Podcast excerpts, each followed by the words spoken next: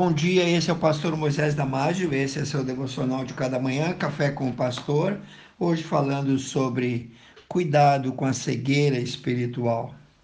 No livro de Apocalipse, capítulo 3, versículo 14 a 19, nós lemos: Jesus mesmo falando disse: E ao anjo da igreja de Laodiceia escreve: Isso diz o Amém, a testemunha fiel e verdadeira, o princípio da criação de Deus.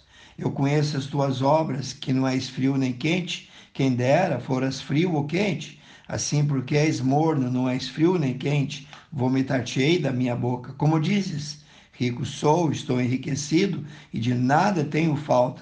Não sabe, na verdade, que és um desgraçado, miserável, pobre, cego e nu?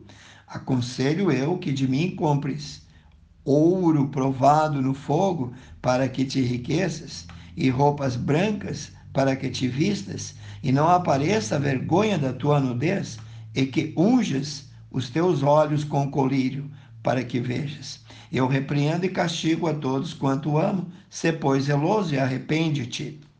Primeiro ponto, miopia espiritual.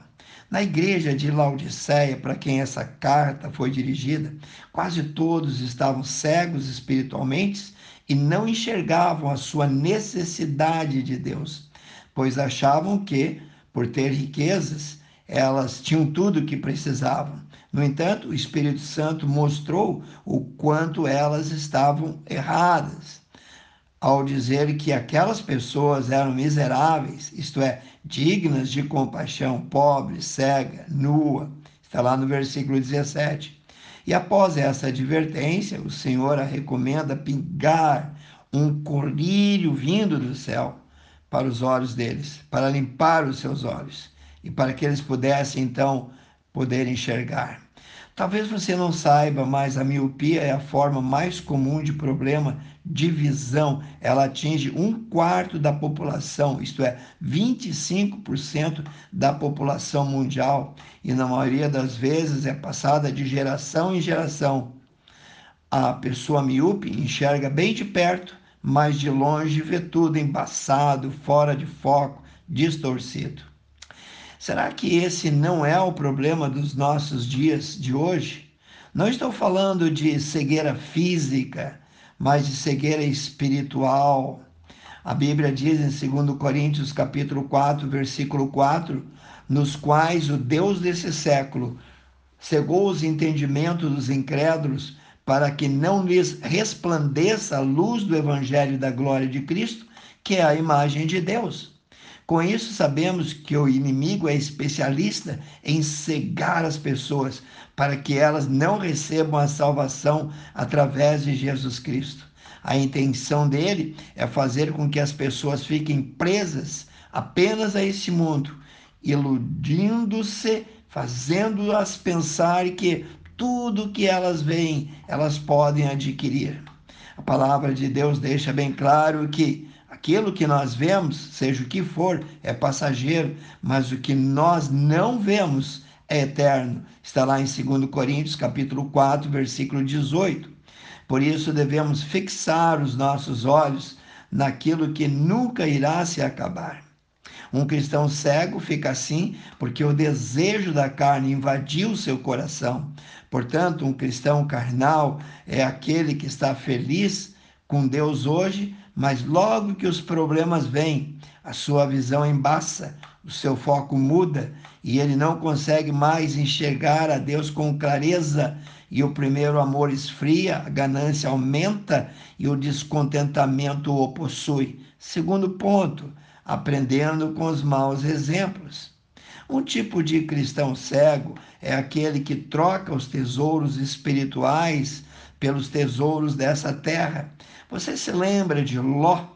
Ele estava tão obcecado pelos campos verdes do Jordão que não viu a maldade que lá estava, ele não viu a maldade de Sodoma e Gomorra, e isso trouxe destruição não somente para ele, mas para toda a sua família.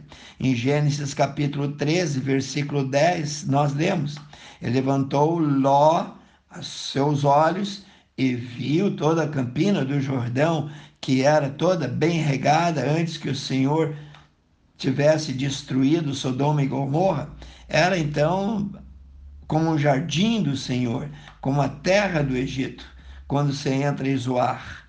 Aqui não diz que Ló orou e que ele consultou a Deus antes de fazer a escolha, nada disso.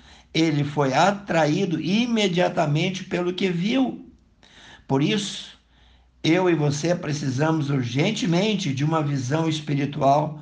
Devemos pedir a Deus que abra os nossos olhos, que nos dê mais interesse de ler constantemente a Bíblia e assim não nos deixe ser enganado pelas armadilhas de Satanás.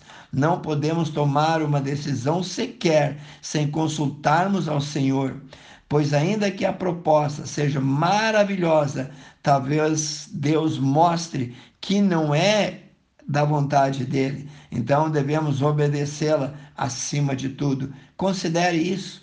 Coloque o colírio, aceite o colírio que Deus tem para os nossos olhos, um colírio que vem do céu, vem dele, que vai abrir os nossos olhos e abrir o nosso coração, dar mais entendimento para que possamos tomar as decisões conforme a palavra de Deus. Que Deus te abençoe. Quero orar contigo, amantíssimo Deus e eterno Pai.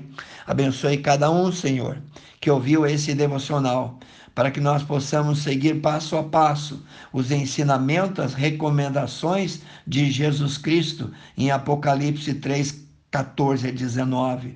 Pai Santo, abra os nossos olhos. Ajuda-nos, Senhor, a tomar as decisões sérias, bíblicas, Senhor, e não fazer segundo a vontade da nossa carne. Abençoe cada um que ouviu esse devocional. Eu oro e peço em nome de Jesus. Se você gostou, passe adiante e eu te vejo no próximo Café com o Pastor.